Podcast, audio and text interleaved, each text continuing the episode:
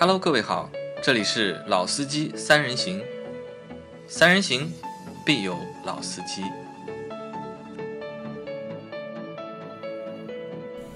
Hello，大家好，欢迎收听《老司机三人行》，我是杨磊。大家好，我是老倪。好，那今天我们又来给大家更新节目了。那在这期节目里面，我们会和大家聊一个汽车品牌啊。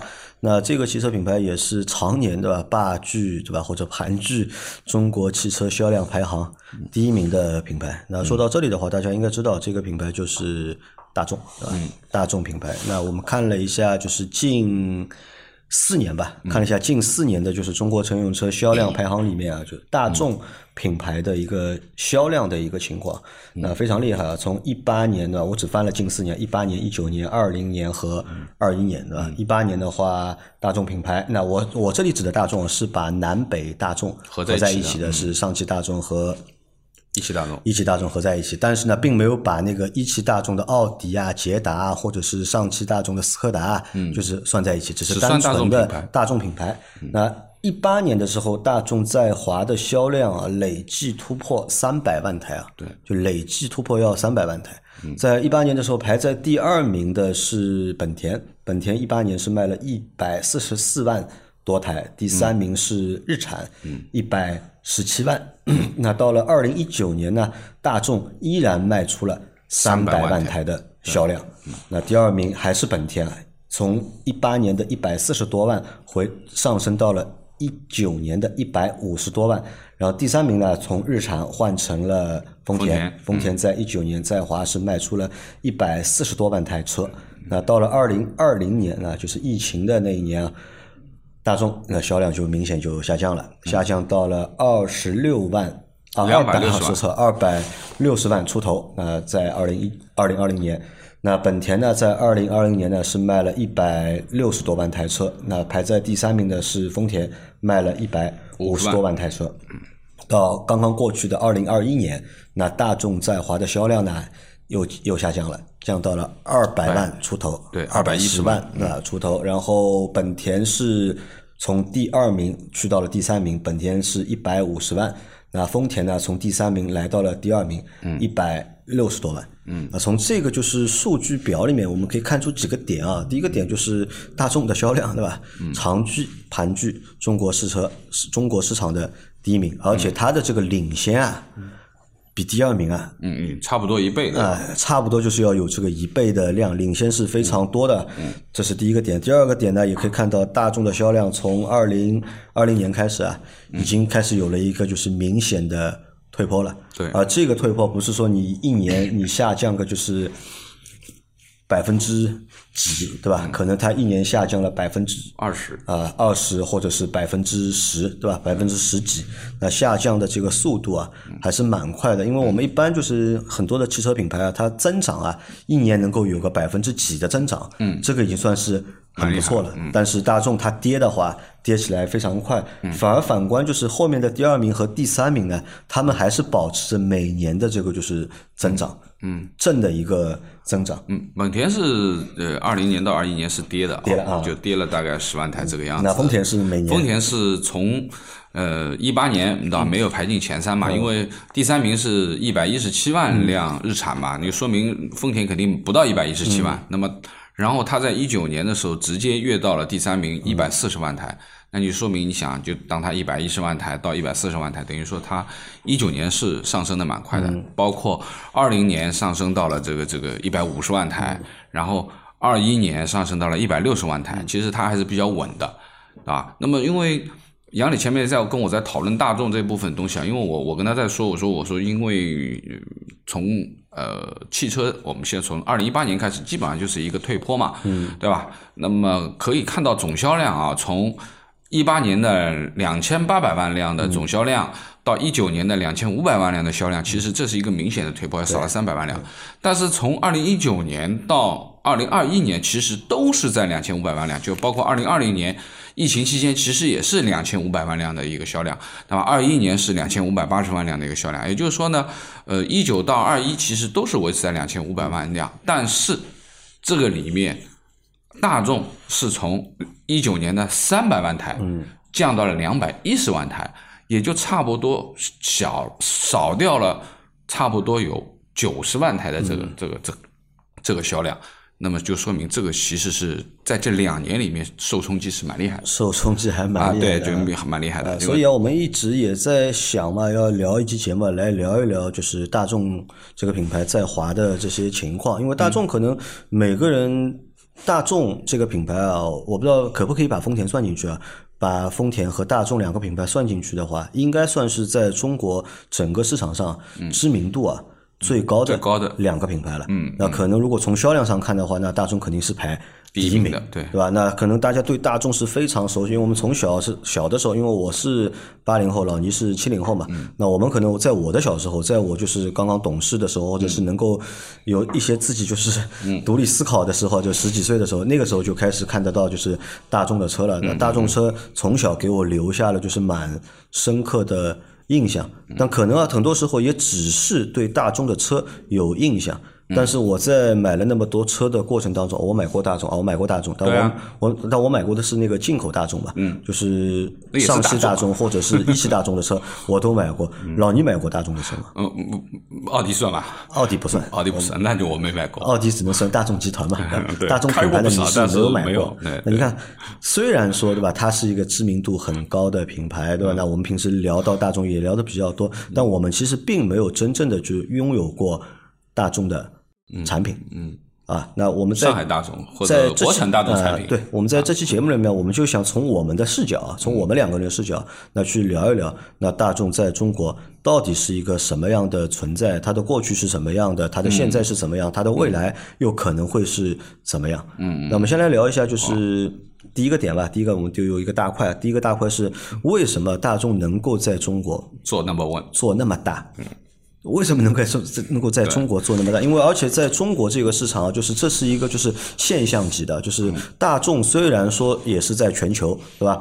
排名领先的品牌对吧，常年排名也是排在就是全球的第一名，但它那个排名第一名是大众集团排名在第一，呃没有，呃现在丰田是第一，呃，是丰田现在第一了啊。那我之前我知道大众当然也是也是排在很前面的，对。啊不，是它第一就是丰田第二啊。那这两个品牌一直在前面的啊。那为什么在国内对吧，它也能够排那么前面，并且啊，就是领先的那么多？因为我们就拿丰田来举例子吧，对吧？那丰田如果现在卖的比大众好的话，如果它的总的一个就是价值比大众大的话，但是你看二一年的话，丰田是一百六十万台，大众是二百十万台，对吧？当中还差了将近五十万台的销量，对吧？嗯那为什么在大众在中国啊可以这么的牛逼？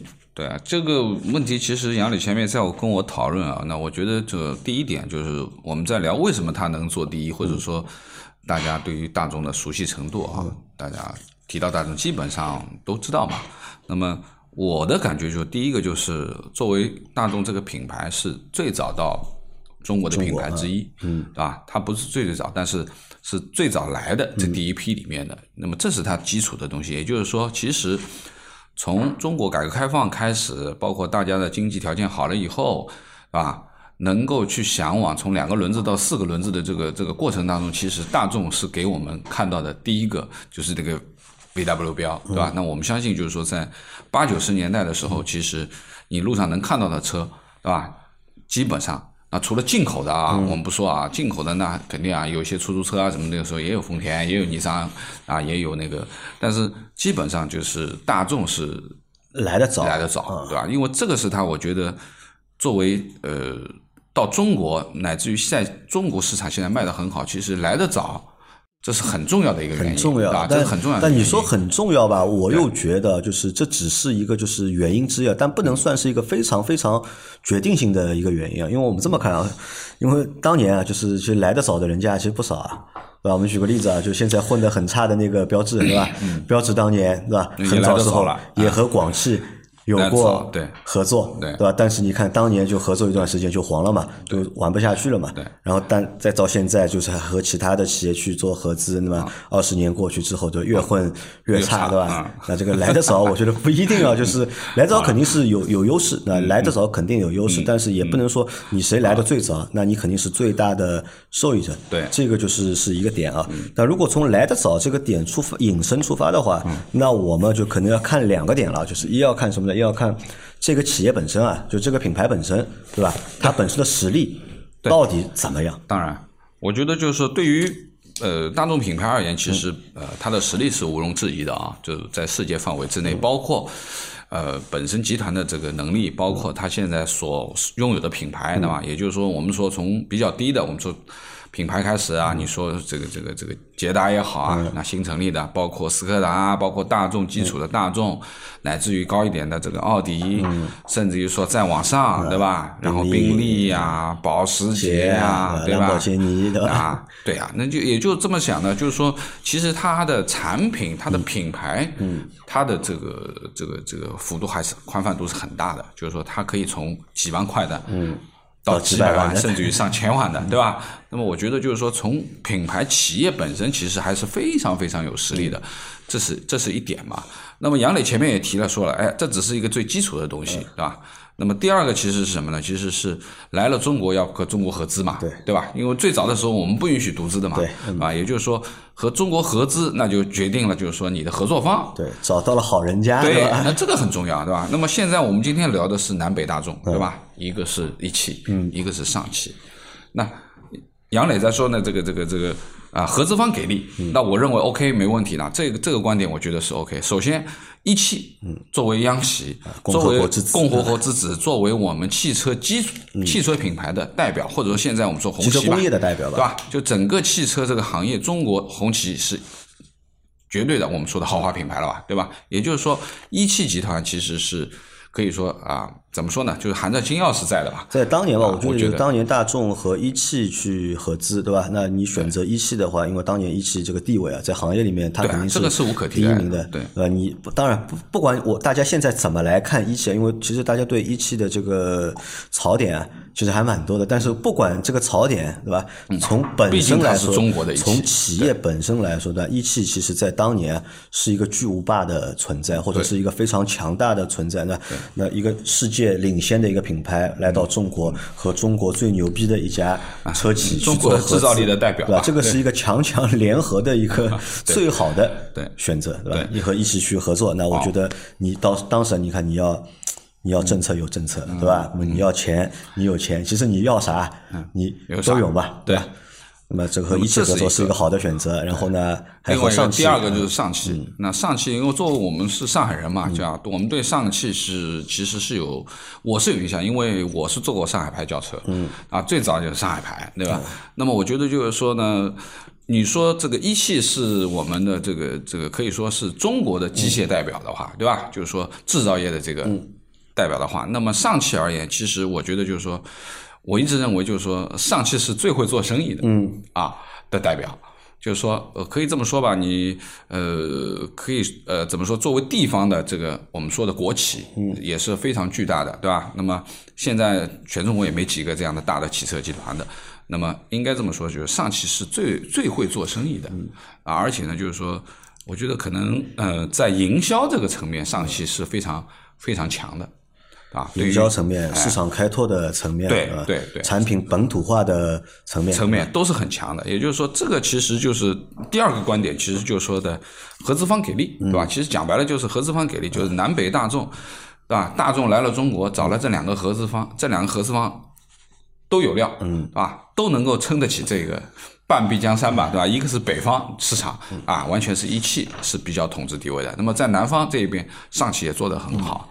那么这个是我觉得这个第二个就是说合资方也很重要，为什么它能卖这么多？那么这也是一个一个一个点啊。那么还有一个就是说我我也说了，就是从来得早引申出来的，其实就是好处就是什么呢？它的网络建设、营销渠道、营销渠道，它的店铺数量，对吧？是最多的，对吧？那么这个也是它的一个优点，因为说实话。一年卖几百万台车，你说不可能是十个店卖出去的，对不对？你肯定是要几千个店，你才能卖到这个这个量的，对吧？因为就算你这个这个你车子再好啊，你供不应求，但是你的网点少，嗯，你也不能够产生这样的一个巨大的销量。做的经销商多嘛？因为当时因为你来的早，就证明了，就是。同类竞争对手啊相对少，对吧？那要做这个生意的经销商很多嘛，那大家都只能和大众，对吧？不管和一汽大众还和是和和上汽大众，都要去谈这个经销的合作。那说到这里啊，就因为我们每个月其实都在做那个销量的排行嘛，包括我们上上期节目就是二零一二年一月份的销量排行。其实大家就是告诉大家一个点啊，就恒古不变的一个点是什么呢？大家怎么去看待这个销量排行，或者怎么能样能够让车卖的多啊？最简单的一个方式是什么？就是你要保证你的销售渠道，对吧？你要渠道要多。我们可以看一下，就丰田也好，本田也好，嗯，大众也好好，，这三个品牌应该是在华销售渠道门店数最多的对三个品牌。对啊，也就是说覆盖力吧，对吧？因嗯为中国很大嘛，中国不是一个小地方啊。说实话，就是说之前讲的，就是说很多啊，就是这个这个，你要想在中国做生意，其实呃网点是很重要的，对吧？因为整个中国的这个它的消费其实还分得很清楚，就是沿海城市包括内陆城市，其实还是有一些区别的啊。它的消费理念啊，呃，消费的这个这个这个，比如说的这个观念、价值啊、金额等等，其实还有一些细微的差距，包括南北都会有一些些特别的这个不太一样的地方。那我觉得就是说。对于店铺的这个渠道建设最完善呢，那你肯定就是说，当我要选一个车的时候，我身边就有啊，我不需要跑五十公里、一百公里以外，我再去找一个品牌，对吧？或者说找一个，那么这个其实车辆这个东西。除了你买这是一刹那，其实是要用几年的，啊要维修啊要保养要维修要保养。那你说，如果说你买了一个品牌的车啊，你当地没有没有维护保养的地方，你要开几十公里，甚至于说有些品牌是要开几百公里才能找到一个店铺的话，那你谁会去选择的？他一定退而求其次了。那所以说呢，我觉得就是说这个网点建设服务体系，那这也是决定了就是说。它的销量好的一个一个证明，那这个也我觉得这是第三点吧，就是说，呃，渠道的这个完善度这一块的东西。那么另外一个呢，就第四点呢，其实就是这个我也跟杨磊同达成了一个统一的意见，就是说，大众从进来发展到现在为止，其实这个就像它的品牌一样，它是一个大众的产品，就是说它的产品、它的车型。在一段时期之内，哪怕说我们说从八十年代开始啊，接近九十年代开始到现在，对吧？二二零年、二二年了，那么其实它的产品，其实它的覆盖嘛，就像之前说了，哎，它的整个集团是从几万块钱到上千万的车都有。同样，它在中国的这个产品线也是从几万块钱的小型、微小型车，对吧？到现在我们说的中大型的车，或者说大型的车，它都有基基本上的这个覆盖或。者我觉得这个呢，车型每个车企啊都是这么来发展的嘛。那只是我觉得当初区别点在哪里呢？就大众的车型啊，就大型车大众车型的这个发展和那个中国这个就是汽车行业的发展或嗯者用户行业的发展。就是很契合的，对就我们看还不单单这个还不单单只是什么，只是从就是小车卖开始，就从几万块钱车卖到十几万车。我们看一个事情啊，就是在中国对吧？最早发展汽车工业，当时发展汽车工业目的啊，其实并不是完全为了让就是老百姓每家人家都去买车的，只是先要去满足就是。中国那么多的就是企事业单位，对吧？那他们就需要有车政府啊啊，对吧？那对不可能都去买进口车嘛？那先那买买国产车造。买自己中国人造的车，那那个时候你看最早大众出来的车，老百姓买的也很少嘛，不会老百姓买不起大众的车嘛，对吧？那都是谁买的，对吧？企事业单位、机关，那来买这些车，对吧？可能就是我们会简单就觉得，哎，这个车啊，就开这个车的都非官即商，对吧？可能还官啊，可能还会多一点，商相对来说少一点，对。因为我的印象是这样，从九我应该是九二年，嗯。啊，九二年开车啊，桑塔纳嘛，啊，就是从普桑开始啊，那么包括到后面到这个这个这个呃帕萨特也好啊，那么其实说实话，就是说整个的这个中国汽车工业的这个发展吧，因为刚刚开始，因为你什么都没有嘛，其实是拿市场换技术嘛，对吧？也就是说，我用消费来换呃我们的合资，对吧？然后去获得一些新的技术，然后衍生出自己的自主的这个产产品。那么同样就是说，德国这一块其实说实话，就大众这一块其实。呃，最基础的像桑塔纳也好、像最早的捷达，对吧？包括宝来，对吧？这个这个其实是深入民心的，对吧？那么你如果说一旦说到商务层面的话，就基础的，我们不说这个高端的奥迪啊，我们就说基础的，就是说迈腾啊，迈腾也好啊，帕萨特帕萨特也好，基本基本上是我们常规的一个基础商务的标配。也就是说你，你开这样的一台啊中级车出去，那绝对是符合你去谈生意的一个标准的，对吧？那么后面呢，比如说，呃，大家日子好过一点了，那逐渐推出来的像 Polo 这种车型，就像老杨买的第一辆 Polo，对吧？对。那么这个时候你就感觉，哎，这就是一台家用的小车，又很 Q。又很符合啊！我们刚刚开始又买不了太贵的车嘛，也就是一个十万，其实那个时候不便不便宜啊，保时都十五万啊，那个时候，对吧？但是呃，相对而言，就是说那那个时候你你要买帕萨特什么，你要到二十五万了，对吧？甚至于更高，对吧？那么还有那个还有 V 六版本了，就三十万了。那所以说呢，就是说这个过程当中，其实这些车型其实是给我们留下记忆点的。啊，那有些有些东西可能是一一瞬即逝，比如说有些车型就今年有了，明年没了，或怎么样。但是像大众的车型，其实它的延伸度，这几十年到现在其实没有变，一直在换代，就是基础的老的这几个名字都在我们脑子当中。虽然它的车型样子在变，东西在变，但是其实你说帕萨特也好，你说迈腾也好，你说桑塔纳也好，对吧？你说宝来，对吧？啊。那个时候，我觉得宝来是一趟非常牛的性能车，对吧？改宝来可以改得很好看，啊，也很厉害，啊。那么包括现在速腾，对吧？那么就说这些车型其实是深入人心的，或者说是我们作为普通消费者，对吧？那我能够买得了的，就基础的说，我能买得了，不要去动太多的脑筋的，而且呢，就更符合我们说呃老百姓的选择。所以说呢，这个就是说车型对于它市场的这个发展的。应对吧，就是它的车型研发的也是比较合适，是吧？大众车型有多多，就是 有多多，就因为之前我们没有梳理过这个东西，我特地数了一下，就是上汽大众的话，目前单轿车。上汽单轿车有八款，对吧？大众朗逸、大众桑塔纳、大众帕萨特、大众凌渡、大众 Polo、大众帕萨特的新能源，对吧？然后大众辉昂，对吧？目前还有电动车 ID 三，对吧？那有有八个。然后一汽大众的轿车有大众宝来、大众速腾、大众迈腾、大众高尔夫、大众 CC、大众迈腾 GTE，对吧？大众宝来。纯电对吧？那你看这个，我觉得还不止哎，其实有好多车都有哎，比如说朗逸，它里面还分两个了，还有纯分纯电了啊，那个它就？不分了对吧？就我觉得就是说，我们只说车型吧，就是说你电有电没电的那是另外一回事情，就基础的 SUV，你看 SUV 的话，目前大众有大众途观 L、大众途岳、大众途昂、嗯途凯对吧？ID 四、ID 六对吧？途观 L 也有新能源。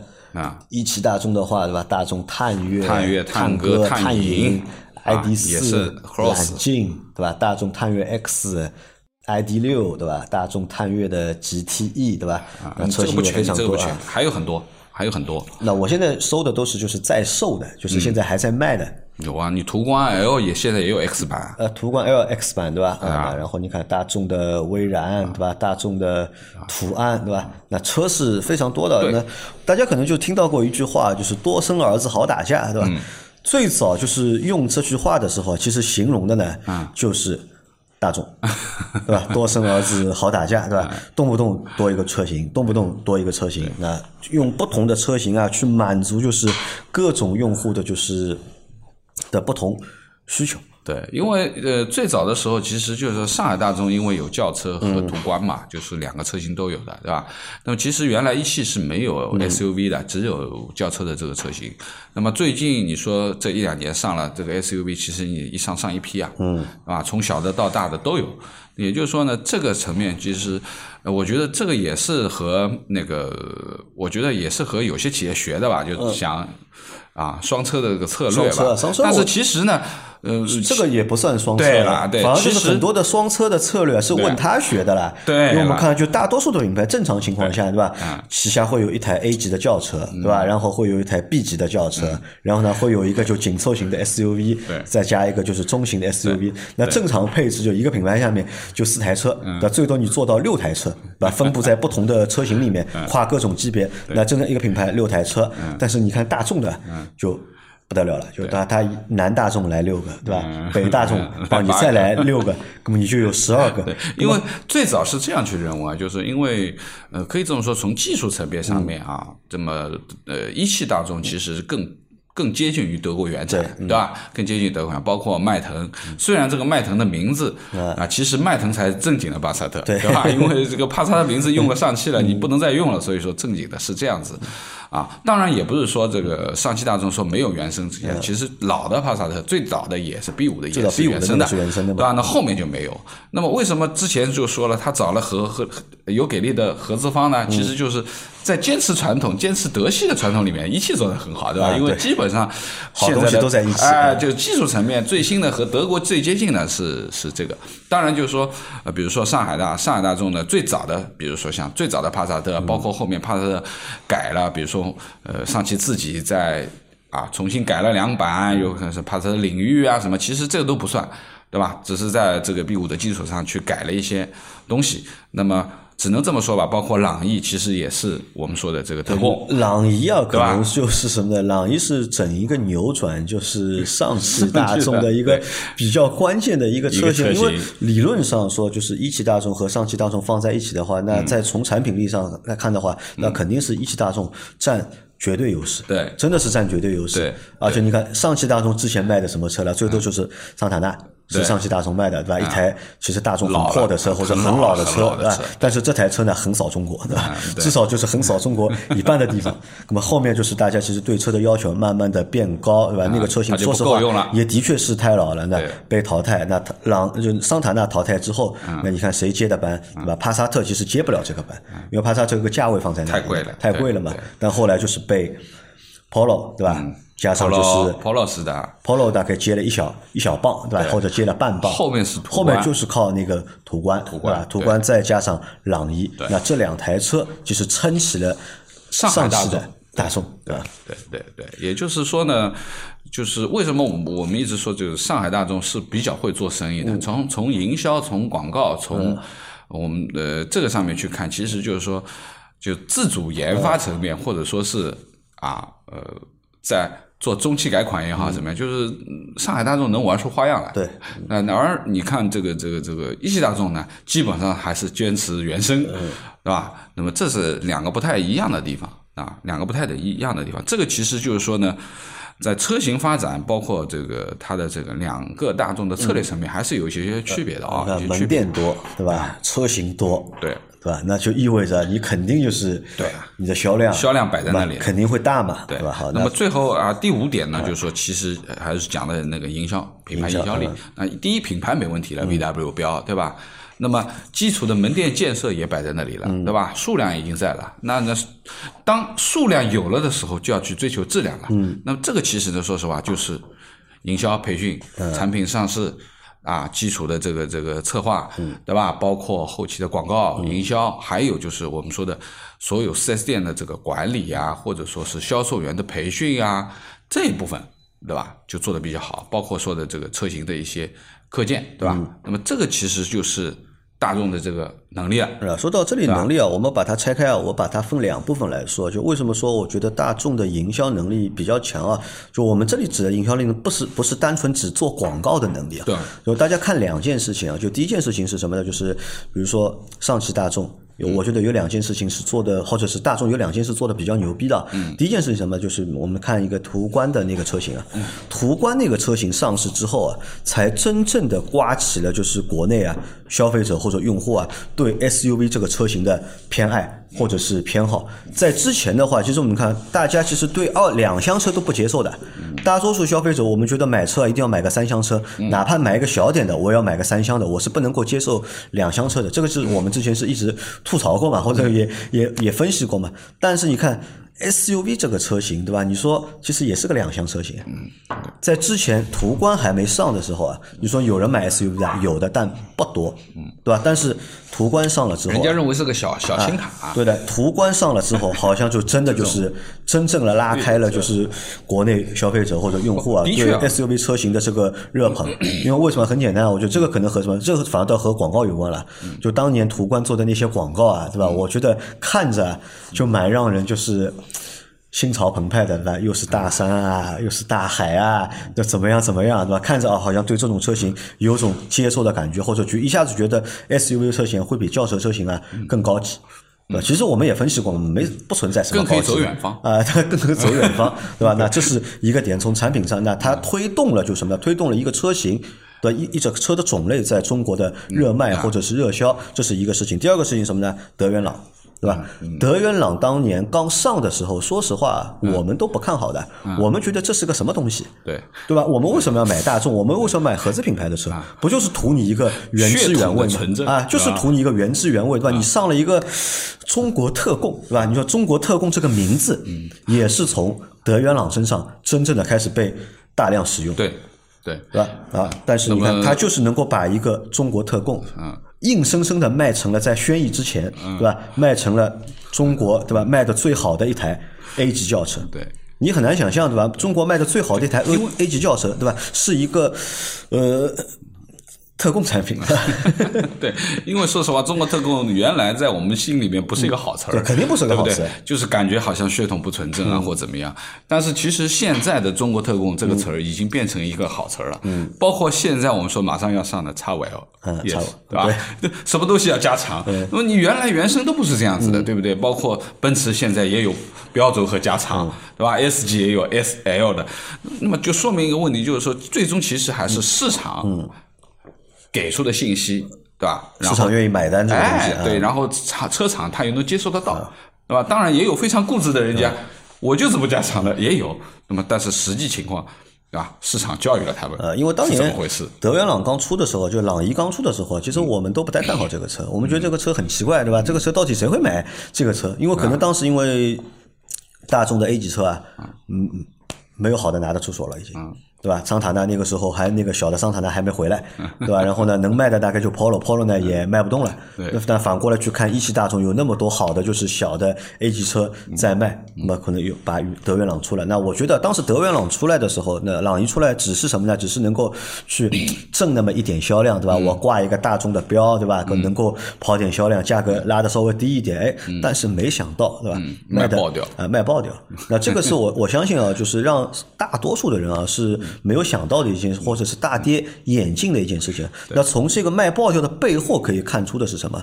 可以看出大众的这个营销的能力啊，上汽大众的营销能力，非常强的对。好啊，那这个是从两个产品从正向的角度去说，再说两个从反面的角度去看。大众其实你看卖的多嘛，树大招风，对吧？那其实你看品牌很大，对吧？知名度很高，量也很大，但是它的就是危机啊，嗯，其实也很多啊，嗯，对吧？你看。大众是最早用，应该是比较早用双离合的，而不是用那个涡轮增压的，涡轮增压对吧？品牌对吧？那当时涡轮增压出来，对吧？被各种各样的吐槽，对吧？记得当时那个 1.8T 的那个就是对发动机，对吧？那各种各样的吐槽，对吧？然后呢，双离合，那可能双离合这个事情就是嗯已经到现在了啊，这个锅啊，就是就背得很久呃背到现在，对，到现在还没有脱掉，对吧？就是提到这个双离合，大家都觉得这个车不靠谱，或者这种变速箱的形式不靠谱。但是大众呢，就是硬生生的在中国，对吧？为双离合躺出了一条路一条路。因为我们这么看啊，就双离合这个东西，并不是说中国人不接受双离合，或是不待见双离合，全世界范围内，嗯。都是这样的，嗯，我们跑去欧洲市场，跑去北美市场，我们去看一看，有多少车是用双离合的，嗯，即使有，但这个比例和中国没法比。在中国卖的就是两千五百万台车里面，至少一半的车，是双离合，至少一半的车是使用的双离合的 变速箱，对吧？那你看大众对这个双离合在中国的这个推广啊，或者是普及啊，这个呢分成两部分嘛，就之前我们也聊了，就是为什么大众要抛弃掉 AT，嗯，对吧？一个是本身成本的问题，呃成本第二个呢，就是即使不是被卡啊被卡卡脖子的事情，对吧？这个也知道被爱信嘛爱信卡脖子嘛对吧？这也是一部分，对吧？最主要的一个问题呢，其实就是说他们还是需要一个自己的东西，这是一个。那么我我前面跟杨磊在聊的就我说作为德系作为大众对吧？那么德国的代表，那么其实就是说德系呢还是比较敢去做一些新东西和。那这个和日系不太一样，比如说说丰田，我们一直在聊它的，就是说，哎呀，什么都是老三篇。那尼桑也是老三篇，对吧？一辆车可以开十年，一辆车可以什么都不动，可以开八年不换。那么，但是对于德系而言，其实它的更新换代是有它自己的节奏的，对吧？而且呢，就是基本上秉持了这个节奏，六年、七年一个换代，对吧？然后呢，不断的有一些新的东西，包括前面杨磊说的啊，最早开始用一点用用涡轮增压，其实涡轮增压不是什么。呃新东西对吧？其实很多车都是涡轮增压，老的都是有有涡轮增压，但是大面积的去用，这是一个。第二个就是说这个这个双离合的使用，对吧？因为从第一代双离合，对吧？那个这个出事情上了这而且个上三幺五啊，对吧？吧？然后大家都对桑乐车全都冒汗了，到现在其实这个阴影还存在。包括我们现在在做直播的时候，一直有人在问双离合、双离合大家可以。想一下，就是能够上三幺五春晚啊，不是啊，三幺五那个消费者晚会的汽车品牌里面啊，就嗯有几个是大众是最大牌了。嗯，对，对吧？现在就能上的其实都不算大牌，嗯对吧？但是大众是一个最大牌，而且当时这个危机啊，或者是这个，就是因为可能很多人是都当时都不知道，对吧？双离合会出现这样的问题，对吧？那看了那个之后，呃，大家都知道，在这样的一个情况下面，他的车啊，该卖的照卖，对吧？对，就是说销量继续能够保持，对吧？每年的就是稳步的递增。对于技术的使用和应用层面，其实我觉得就是说德国人还是走的蛮前面的，就是敢去做这个吃螃蟹的人，对吧？那么前面说了，比如说这种技术，包括在奥迪上用的风声燃烧也好，当然在中国也没有用啊，当然包括但是有 ABS，对吧？那么等等这一些就是说比较好的技术，就是说大众敢用，嗯。但是出事已经也出了，对吧？出事也出了哎出事也出了，背锅也背到现在了，对吧？但是呢，说实话，就是一旦说到这个双离合，其实我还是说，作为消费者而言，其实要理性去看待这个双离合。很多人在这个直播里面在问这个问题，那我我觉得对对于我们而言，就是我们统一的意见，第一个，双离合并不那么可怕。嗯。第一个，你的使用环境，你是不是一个拥堵的路面，比如像北上广深天天堵车的那种，那你要慎重一些双离合，因为毕竟这是天生的，堵车的顿挫高。这个是避免不了的，那这个你要去考虑。如果说你没什么堵车的，那你就正常开着双离合也没问题。第二个，现在的双离合和他那个时候上三幺五的双离合还真的呃不一一样啊为什么？因为在控制模块层面，其实我认为就是现在的双离合的换挡速度要比以前差了很多。就刚刚开始的双离合就是咔咔的上，你就能感觉到这个动力衔接是无缝的。就直接让你带来这种爽快的提速感觉，没有动力的损失。那么现在的很多双离合，包括我们现在说，呃，自主品牌在做的很多湿双离合也好，怎么样？其实某种程度上面，其实为了保护这个这个变速箱，其实是它是调慢了一些换挡速度的，调慢了一些换挡速度，也就是说，不要让这个这个变速箱承受一下子的冲击啊。所以说呢，现在的这个双离合其实没有像以前说的那么容易出问题。那哪怕是干式，对吧？那我觉得就是说，正确的认识它，就是你自己的使用环境，你要去考虑堵不堵车。第二个，你准备用多久，对吧？你是准备用个一年、两年、三年的，你就卖车的，那说实话也没什么关系，你经常用好了。但是你如果说你要准备开它个八年、十年的，那毕竟这个东西还是有有一些风险在里面，时间长了嘛，公里数摆在那里了，磨损摆在那里了。那么这个是合理的去考虑，这个还是根据每个人的需求吧，也不要谈双离合就谈虎色变，对吧？这个，好那你。看双离合对吧？双离合，然后还有什么？还有现在的那个颗粒捕捉器对吧？也是一个，也是一个问题也是个问题。那所以你看，大众在那么多的就是发展的过程当中啊，遇到了很多的风波，嗯对吧？或者是遇到了很多的危机，但它好像呢，嗯。都能够平稳的过关，或者都能够躺得过去啊。当然，这个我不知道是运气好还是啊但是实际还是损失的，啊，实际损失肯定有啊？？对吧这个是必然的，就是在阶段性的，比如说 我们前面在聊的，就是从三百万台降到了现在的两百一十六万台。中间差了小一百万台的车，其实就是在二零年和二一年 这两年差的。那这个我们放在就是下面那个部分去聊反正我觉得大众的这个营销的能力啊，对对吧？那真的是强。那这个营销能力就是我们当中还可以体现一个点在哪里呢？在于就是大众啊，可能是目前在在华的那么多合资品牌里面啊最懂中国消费者的一个品牌。对。对吧？虽然说他们的产品我们看着不怎么样，他们的产品看着很普通，但是这个品牌对很多的用户来说啊是有信仰的。因为目前在中国啊，就是能够谈得上信仰的品牌，可能也就两个吧，嗯，对吧？一个是那个大众，嗯，对吧？还有一个是丰田。那这两个品牌，对吧？是有信仰的。那其他品牌，我觉得都谈不上有信仰，但这两个品牌是真的是有。那这个信仰，你说这个信仰从哪里来的？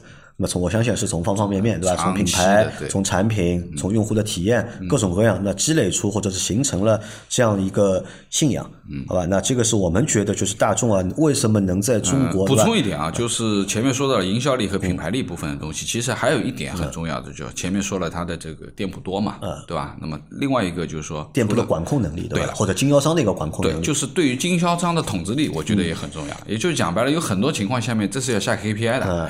你下面买不买你账，那很重要，对吧？万一你搞不定他，人家不进你车，对不对？说哎，我今年就进那么多，那是说明呢还是品牌大，啊，品牌大你就可以店大欺得了客你就你就可以你就能管得住嘛，对不对？品牌好嘛，你不干你你换，嗯，对吧？那这损失比较大，因为毕竟弄一个四 S 店要花不少钱啊，啊，这个所以说呢。呃，在这个量上面，其实也能证明了经销商是挣钱的，嗯，对吧？没这个量，经销商怎么挣钱呢？嗯，对不对？所以说呢，只有挣钱经销商，那他才能够听话嘛，对吧？就是说我有挣钱了，我不可能跟钱过不去嘛。所以说，对于经销商的统治力、管理和统治力，我觉得这个大众也是他的强项啊，这个是他的这个我们说的优点吧。优点啊优点吧我们看到好就这是这是节目是呃已经四十分钟了哈，对那可能这期节目我们要分两期来做了。好，那我们在这一部分里面，我们就是和大家聊了，就为什么大众能够成为就是中国销量最大的一个品牌啊。那我们罗列了一些我们自己从我们的角度对看到的东西啊。那如果大家觉得有什么就是可以补充的，嗯也可以在言对吧节目的下方留言啊，或者我们刚刚说哪些点你觉得有问题，那么大家可以来讨论讨论。那在这里呢，留一个问题给他，给大家留一个问题给大家，就是大众在中国制霸了那么多年，嗯，对吧？那到底大众留给了中国汽车工业，嗯，或者留给了就是中国汽车，对吧？嗯，它到底留给了我们什么？就我们拿了就是巨大的市场，对吧？我们拿了就是巨大市场，就巨大的利润，对吧？要去换嘛。当年就是呃就像老倪说的嘛，对吧？要拿市场换技术去换技术，其实没对吧换下啥因为拿市场换技术，那但是我们要想一想，就回过头我们想一件事情啊，就大众到底给了我们什么，对吧？大大众到底给了我们什么，或者大众在中国的就是成功，对吧？或或者是大众在中国赚了那么多钱，那他到底给中国的汽车，对吧？这个市场也好，工业也好，汽车工业吧带来了什么？啊，到底带来了什么？因为说实话，我想了一想，真的想不出。嗯，我也觉得没有这太多。真真的，这个说说实话，这个我不知道，这个我不是在黑啊，这个我真的不是在黑。相反，就是我们可以反过来去看看丰田，嗯对吧？那丰田，我倒是觉得就是在那么多年里面，给中国的这个汽车工业的发展啊，就留了蛮多东西啊，或者是提供了蛮多的就是帮助，对吧？很多的我们的自主品牌啊，就是他们起家啊都是靠模仿丰田，对吧？靠抄袭丰田，对吧？起家的，对但是发动机是啊三菱那大众呢？对吧？我现在只是我们现在只知道就是那个长城的发动机，嗯对，当年是逆向研发的那个，就是逆逆向研发那个 EA 八八八，嗯对吧？但是好像留给其他的有什么？大众好像说实话没什么，就是我们被大众怎么赚了那么多的钱，但大众到底留给我们什么了呢？啊，那这个问题就是留给大家了，欢迎留言啊，欢迎大家留言，好吧？那我们到下期啊，我们我们再来看看讨论讨论，那为什么现在哎？那么牛逼的一个大众啊，嗯，在中国的这个销量为什么开始两年下了那么多。啊走下坡路了？而且它这个下坡路到底会走多长时间？好。啊，那我们等到下期我们继续和大家聊。那欢迎大收听这期节目，好。我们下期再，见。拜拜。